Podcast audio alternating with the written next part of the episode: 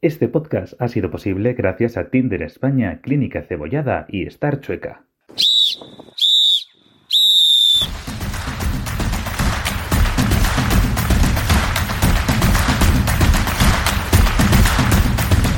Empieza tercer tiempo con Titanes.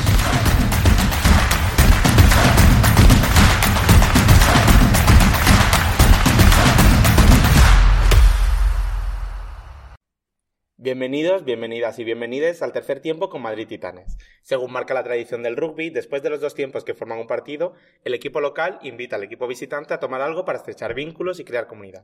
Este es el primer episodio de la segunda temporada y hoy además estamos eh, súper bien rodeados porque tenemos aquí a todo el equipo con nosotros. Y hoy además tenemos un invitado muy especial, está con nosotros Raúl López, Rotu para los del equipo, jugador de Madrid Titanes y que ha venido a charlar con nosotros sobre deporte y TDAH. Bienvenido. Muchas gracias, bien hallados. Eh, la primera pregunta que te queríamos hacer es, ¿qué es el TDAH para esos que solo oyen las siglas? Empezáis bien. Eh, a ver, el TDAH, las siglas son trastorno de atención con hiperactividad, ¿vale? Pero luego dentro del TDAH hay varios tipos de TDAH. Hay gente que es más... Eh, hiperactiva, más movida, digamos, y luego hay otros tipos que son más inatentos, ¿vale? Que es como que están un poquito más eh, a pruebas, ¿vale? Son más o menos los dos tipos que hay de, de, de, de, TDA. Bueno, y el combinado, que es una mezclita ahí muy chula entre los dos, que también está muy bien. Y además eh, se habla mucho del TDAH en niños, pero también se da en adultos, ¿verdad? Sí, a ver, es que esto, esto es un poco eh, polémico, entre comillas. Hay un, desgraciadamente, pues eh, todavía hay un montón de, de, de gente que piensa o que cree que TDAH se cura, ¿no? Así, por magia, por ciencia infusa, ¿no? De repente te levantas un día con 18 años y ya no lo tienes.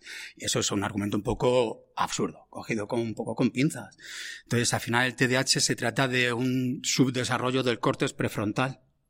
¿Qué sucede? Que cuanto vas cumpliendo años, ese subdesarrollo, bueno, se, pu- se puede, puede ir evolucionando. Entonces tú en la etapa adulta no tienes por qué ser exactamente igual que en la etapa infantil, pero curar no se cura.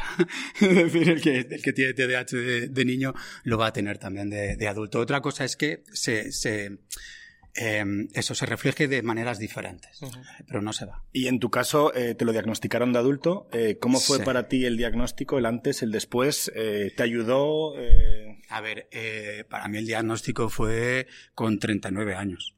Entonces yo ahora todo 45, pues echa cuentas. Entonces antes del diagnóstico, pues el diagnóstico es fundamental, porque si tú no sabes lo que tienes, vas dando tumbos por la vida, que es lo que estaba haciendo yo. Literalmente. He vivido en tres países diferentes, he estudiado 10.000 cosas, he trabajado en 40.000 cosas diferentes, pero no, no, no, como que no estás asentado en la tierra, no sabes ni dónde estás. Y es- es- te metes en muchísimos problemas muchísimos problemas de todo tipo. Entonces, que te den el diagnóstico, por lo menos, es de, vale, es, es, es que todo encaja. El día que te dan el diagnóstico, todo encaja. Entonces, es un día un poco duro porque es un día duro, pero también es un día muy bonito porque dices, anda, y iba a decir la primera palabrota, anda, leche. Puedes decirla, decirla. De anda, mira, esto era por esto, esto era por esto, esto era por esto, esto era por esto, esto era por esto. Entonces al final, jolín, eh, te quitas un peso muy, muy, muy grande encima. Luego empieza otra etapa que es como, vale, y ahora todo esto que he hecho, ¿cómo se arregla? Tiene solución, que a partir de ahora, ¿qué va a pasar? O sea, ¿cómo va esto? Pi, pi, pi, pi. Pero es fundamental. O sea, lo del diagnóstico es fundamental. Por lo menos te encuentras en el mundo. Dices, vale, ya, ya, ya sé quién soy, ya sé que, por qué me comporto de esta manera y eso es imprescindible para poder perdonarte a ti un poquito de las cosas que hayas hecho, no justificar, pero sí perdonarte un poquito de, bueno, vale, yo no sabía cómo funcionaba esto, no sabía que esto era así, y, y bueno, un poquito para calmar la, ya te digo, la, la conciencia sí es, es fundamental. Que además si no sabes lo que tienes, ¿cómo vas a arreglarlo? Es decir, es que un, un trastorno mental, no el mío, el que sea, que no te diagnostican, es el, es, es el anuncio de una muerte anunciada. O sea, Claro, porque además es algo que afecta a, a toda tu vida y a todo tu día a día, desde que te levantas hasta que sueñas. hasta que me Incluido. acuesto, si ese día me acuesto. ¿sabes?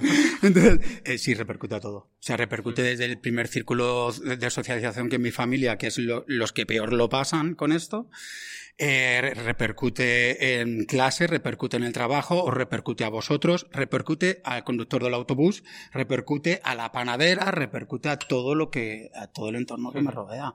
Es decir, es el, el, el TDAH, el problema que tiene es que es, eh, es, es un trastorno que tú emocionalmente eres muy inestable. Claro. Entonces, si tú ese día has tenido un día maravilloso, pues el conductor de autobús no tiene por qué pagarlo.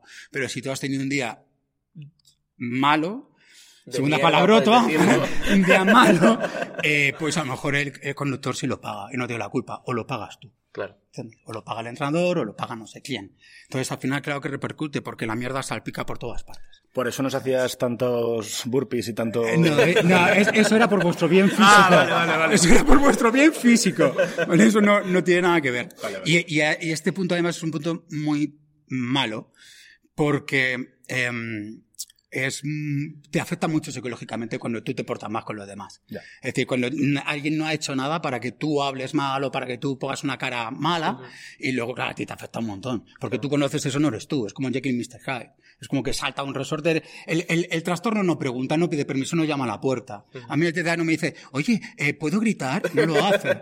El TDAH se salta ese protocolo y directamente sale, es el demonio que sale para afuera y ya está. Entonces al final ese no eres tú. Claro. Si eres tú, pero, ¿me entiendes? No, no eres tú. Sí, sí, Entonces sí. cuando tú eres consciente de lo que has hecho, es cuando empiezas a joder, joder, joder, joder, joder, joder, joder, joder, joder, joder, y no paras. Nunca con el joder y ya está. Claro, y además eh, es muy interesante esto que cuentas porque algo que parece un trastorno que en principio te afecta a ti y a cómo eh, re- resuelves tú tu día a día y todo, pero realmente tiene una eh, capa social muy importante. Sí, es ¿no? mucho mayor en el exterior que en el interior. Porque si yo vivo en una isla desierta solo, pues mira, ya me entretengo yo con las hormigas contando arena, o ya veré yo lo que hago. Claro. Pero cuando tienes que socializar, que es una de las peores partes que llevo, eh, cuando tienes que socializar es un problema. Porque lo que te digo, al final, el- el- lo peor del TDAH, que todo el mundo se queda con la hiperactividad y que es gente movida, y no tiene nada que ver con eso, es que eso es lo que menos te afecta. Igual si yo estoy moviendo las piernas debajo de la mesa, eso no le afecta a nadie. Claro. Pero, eh, claro, que, eh, pues que te hagas, que insultes a tu jefe, sí. Sí. ¿Ah? Hombre, Un poquito. sí. Claro. O, o- o que llegues tarde, que lo de la hora es un problemón enorme. Entonces, que llegues tarde a un examen eh, y que no te dejen entrar y líes un pollo en la puerta de la universidad, también. Claro. Es decir, el trastorno eh, es mucho peor siempre en el exterior que en el interior. Muchísimo más. Entonces eso te va creando sin querer una capa, te va haciendo como un poco mm, menos sociable, como porque tú mismo vas con miedo de qué voy a decir, no quiero meter la pata, no quiero decir esto, no quiero decir nada malo, no quiero hacer nada malo, entonces tú mismo te vas aislando. Claro. O sea, no, no te apetece estar en situaciones donde tú sabes que no vas a estar a gusto al 100%.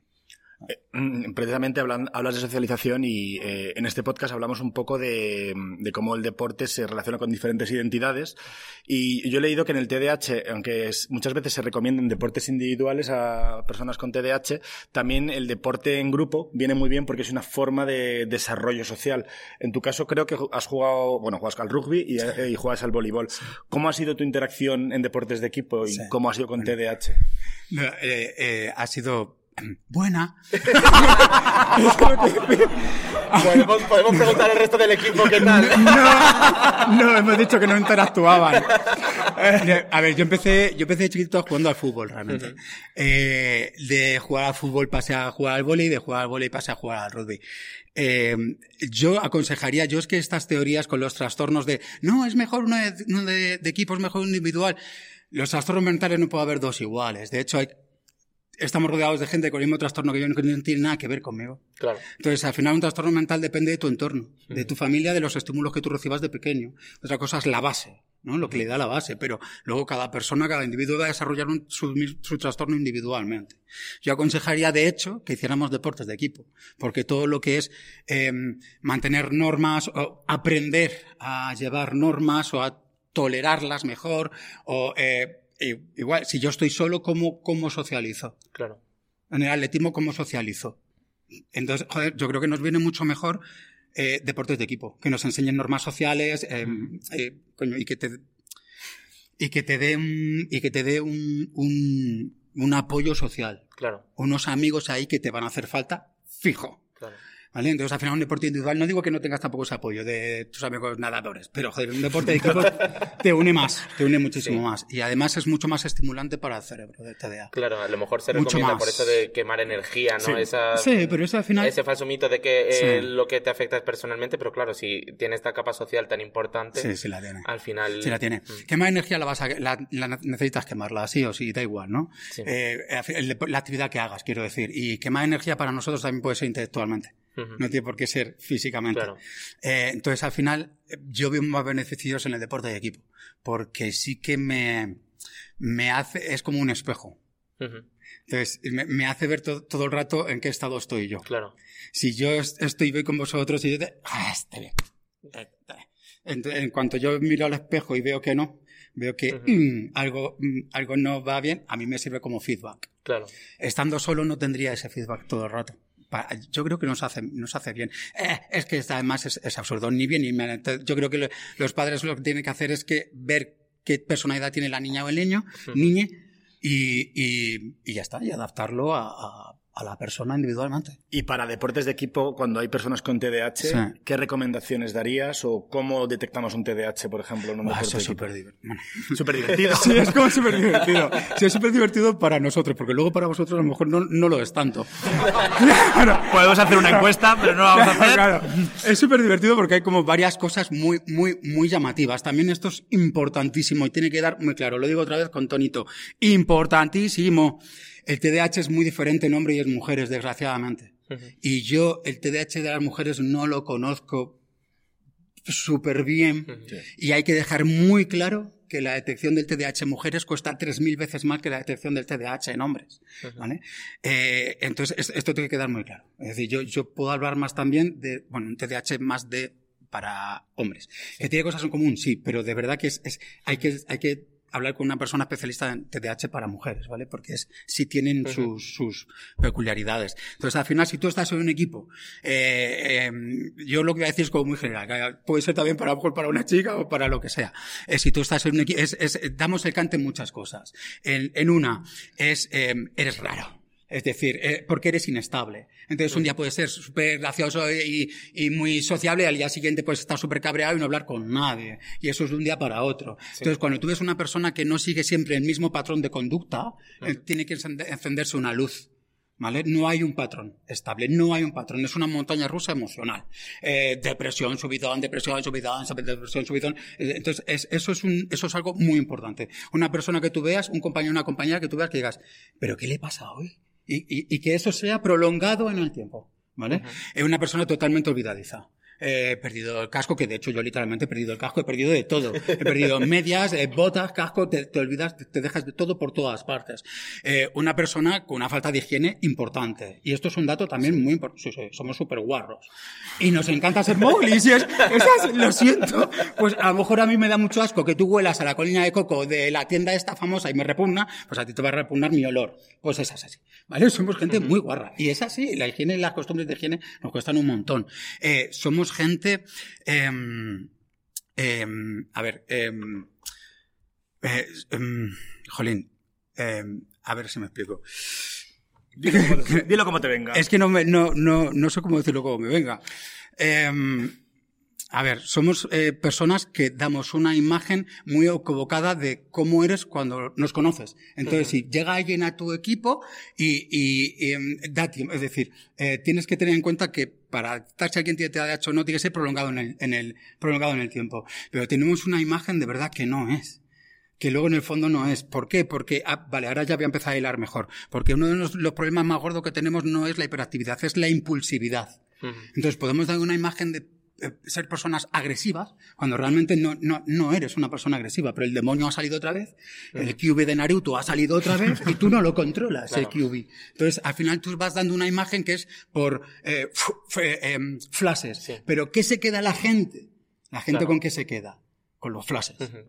¿Vale? Se queda con los flashes. Entonces, si tú tienes a alguien al lado que dices, joder, sí, este flash, este flash, pero yo estoy todos los días con esta persona y sé que, que no. Entonces, es muy importante para la detección del TDAH mirar por dentro de la persona.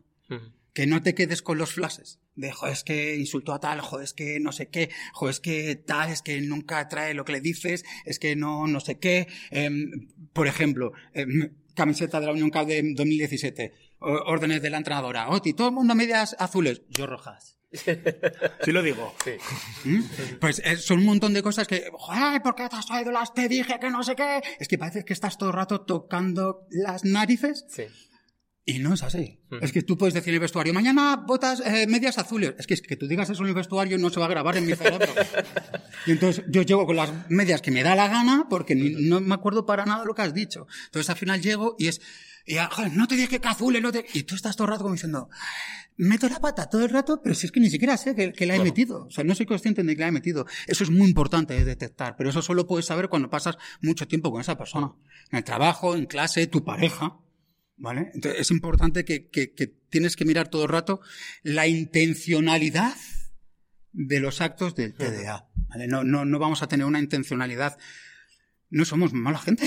O sea, no vamos a tener una intencionalidad de voy a fastidiar a posta, voy a esto a posta. Realmente no. Al revés, eh, somos muy, muy de manada, entre comillas. O sea, somos muy protectores de lo nuestro. De decir, no, a este no le toca porque este es mío. Claro. ¿Vale? Pero para eso también tenemos que sentirnos como muy mm, Sí, unidos con el grupo. Sí. Sí, sí. Y entonces podemos llegar a ser muy protectores. Y por ejemplo, para hacer ejercicios o instrucciones, a veces siempre dicen lo del déficit de la atención. No sé si eh, os cuesta más eh, en general cuando hacen o explican algo. un- Sí. ¿Cómo podrías, se puede ayudar a una persona con TDAH? Se, se ayuda primero preguntando cuál es la capacidad que mejor tiene para aprender. Ujú. Primero pregunta, que es lo que decíamos antes, es que no hay dos TDAHs iguales. Entonces, tú, tú no puedes em, eh, asumir que, lo que, que el método que me va a funcionar a mí de enseñanza te va a funcionar a ti. Entonces, yo aprendo con los ojos. Entonces, a mí ponme un vídeo, ponme un documental, pon- enséñame lo que quieras, pero enséñame que yo lo vea. Ya. Si yo lo veo, retengo de una manera brutal. Pero si yo tengo que leer,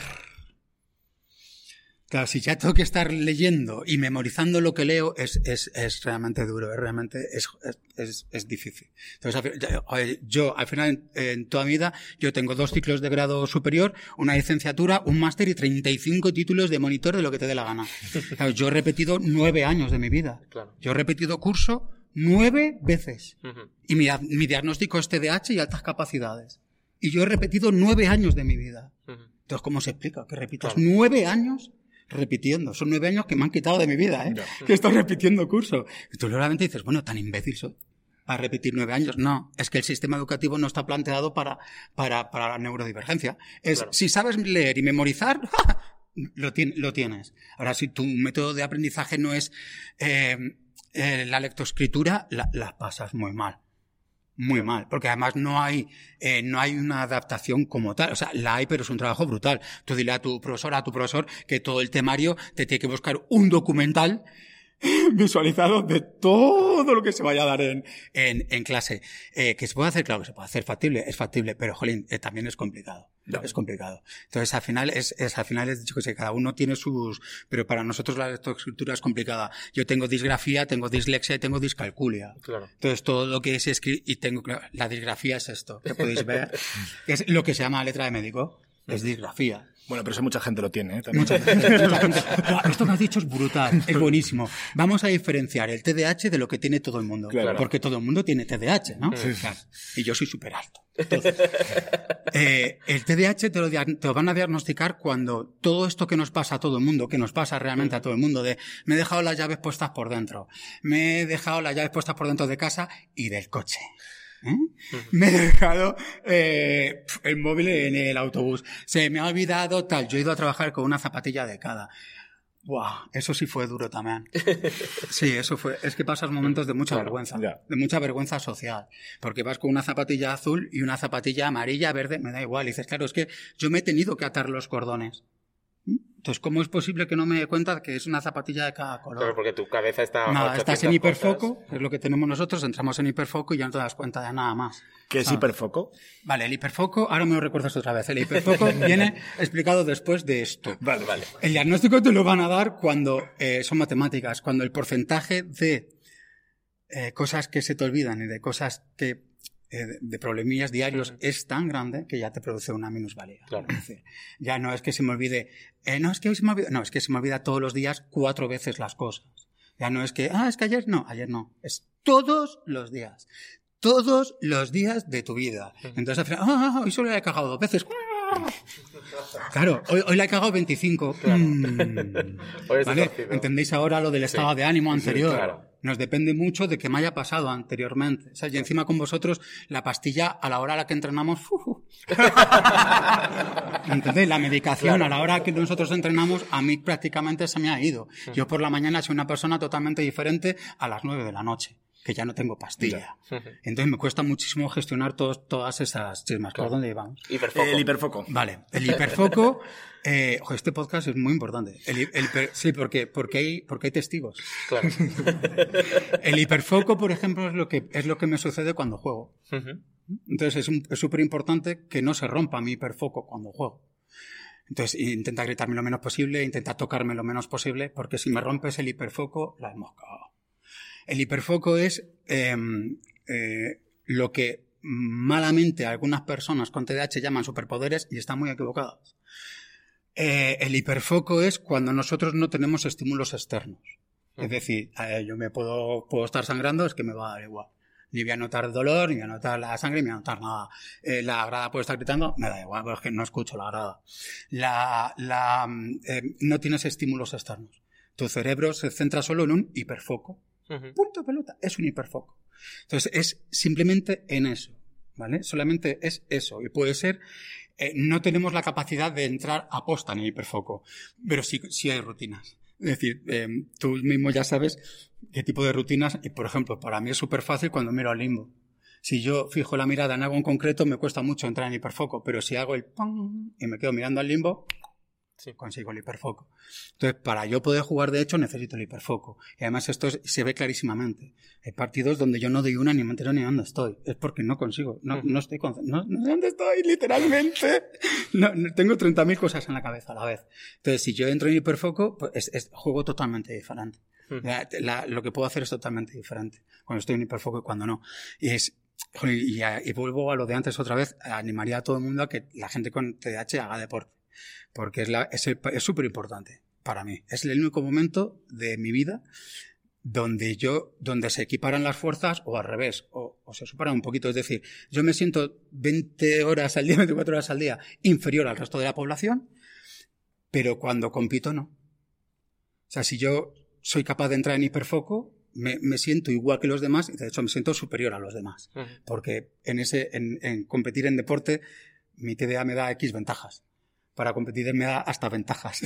Percibo. Bueno, Voy a dar un dato. Esto es algo que me, me gusta mucho a mí dar datos y voy a mantener la tradición. Y básicamente hice una búsqueda y por lo que parece el TDAH en, en deportistas de élite está en torno a un 10% cuando en la población normal está en un 5%. O sea que 5 y 7. Sí, realmente eh, parece ser que gente con TDAH destaca más en el deporte. Incluso se ha dicho que si, si se cuentan los no diagnosticados podría ser un 20% en deportistas de élite. Sí. Eh, entonces, es lo que tú hablas, a lo mejor ese hiperfoco que permite eh, Claro. concentrarte en un objetivo, ¿no? Sí, figuras tan importantes como Michael Phelps y Simon Biles. O sea, pero es que, es que, eh, Simón no fue al último, la última Olimpiada, al último campeonato del Sí. mundo, algo así, y no fue por razones de salud. Sí, y se- ella lo dijo. Se retiró por razones de salud mental. Entonces, eh, pues es lo que acabamos de decir. Tú imagínate que yo consigo competir en hiperfoco, pues claro, o sea, es la campeona, tiene el récord de medallas de gimnasia deportiva de la historia. Claro. Si ella no puede entrar en hiperfoco, pues a lo mejor se rompe el cuello. Pues vamos a meterte en hiperfoco en todos los partidos ahora.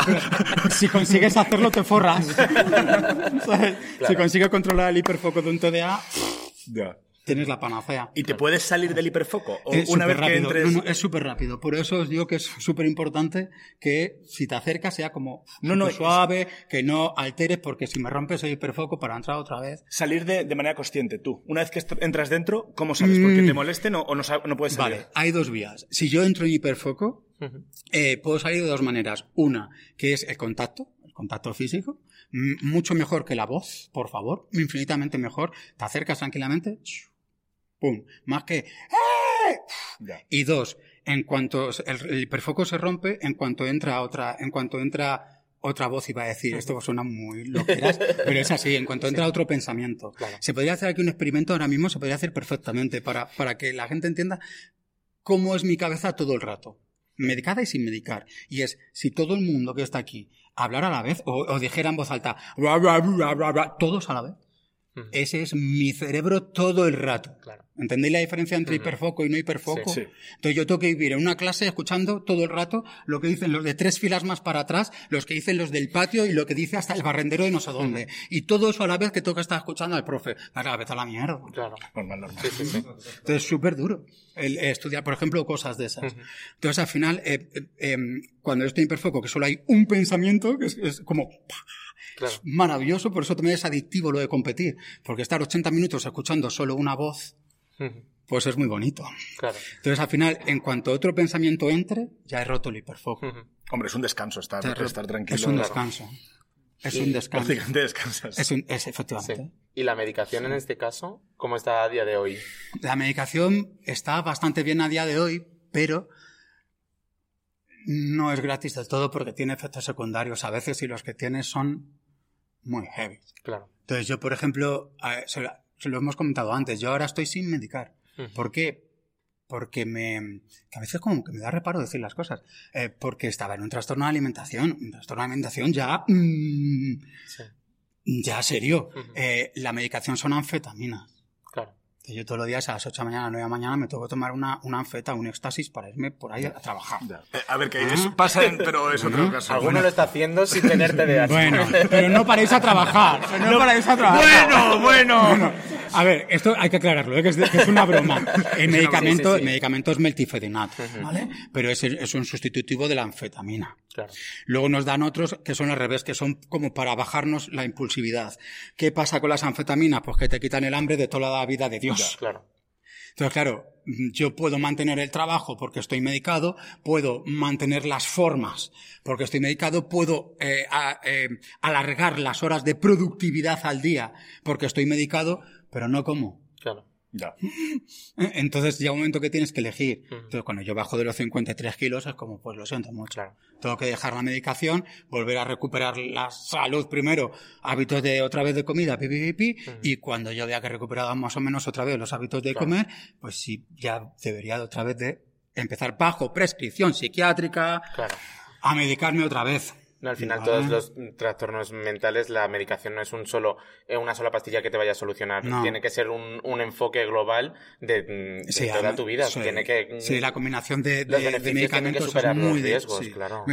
Sí, pero en, en nuestro caso, por ejemplo, eh, yo he alargado lo de la alimentación hasta, hasta no poder alargar más. Claro. Porque tú ahora date cuenta que yo he parado un tratamiento médico, Que me como las consecuencias yo otra vez, y que cuando tenga que volver a empezar el tratamiento médico, me como yo las consecuencias otra Claro. vez. Ya.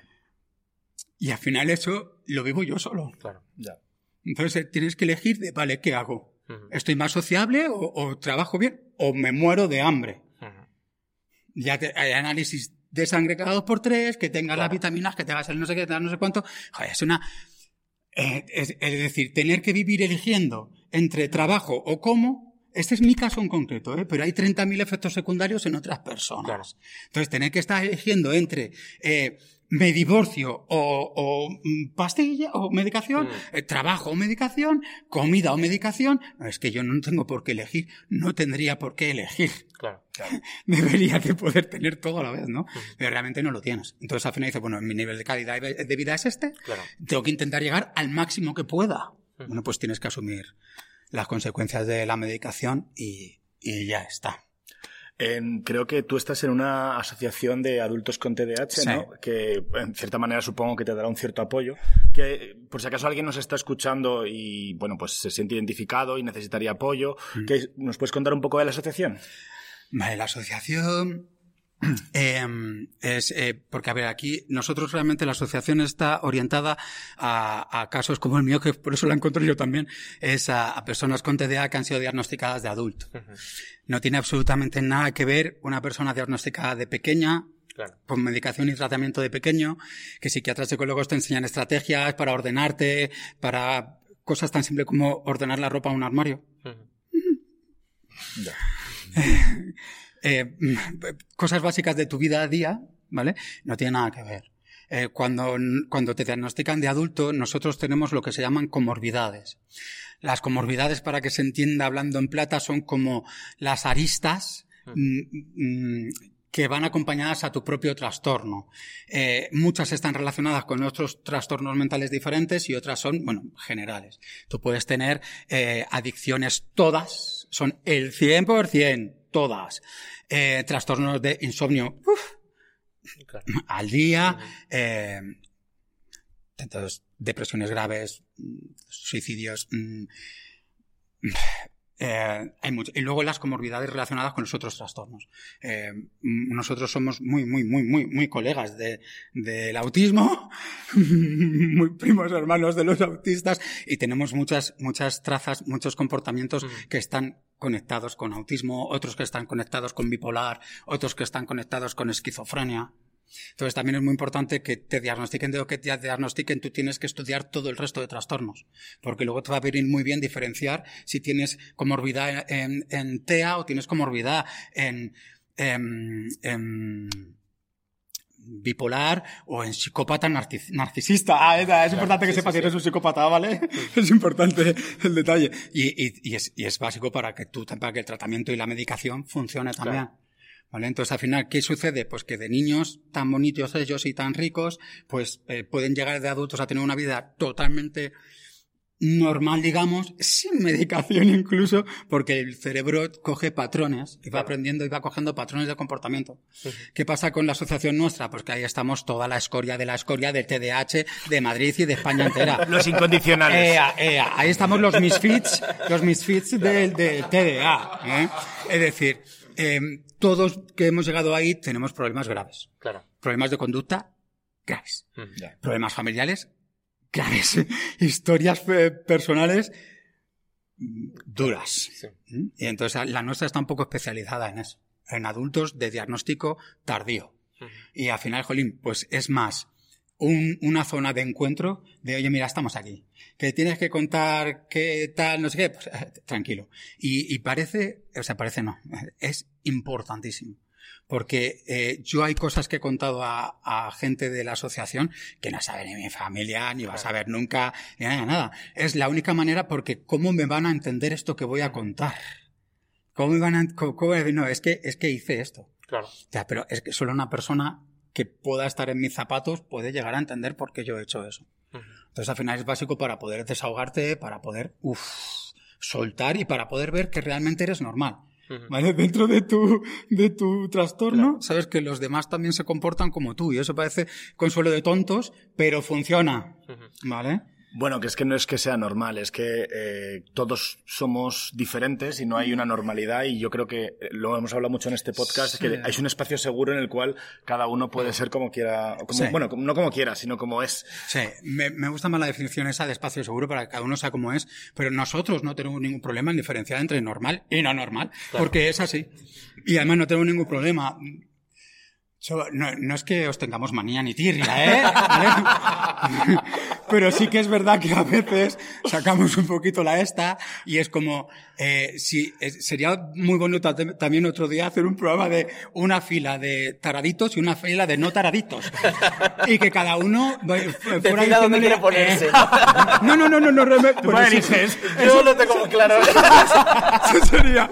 se- se- me gustaría que se compararan como en plan de. Es que si, si vosotros, si nos oyerais hablar a nosotros de las locuras que cometéis vosotros, bueno, es que nos quedamos de espaldas. Es decir, que tengo que llevar yo en la cartera un papel diciendo que yo soy qué, pues hacerlo mirar todos los demás, ¿eh? Claro. Porque, ojito, Sí. ojito, ojito. Si el campo hablase. Eso es, eso es. Pues nada, pues eh, queríamos darte muchísimas gracias por este testimonio. Eh, A vosotros. Espero que te hayas sentido cómodo hablando Sí, de sí. aquí.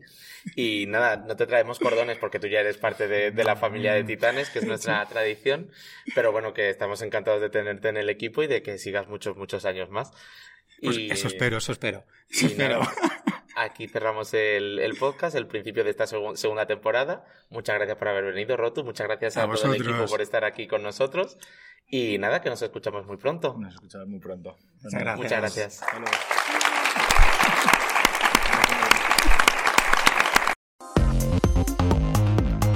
Este podcast ha sido posible gracias a Tinder España y Clínica Cebollada.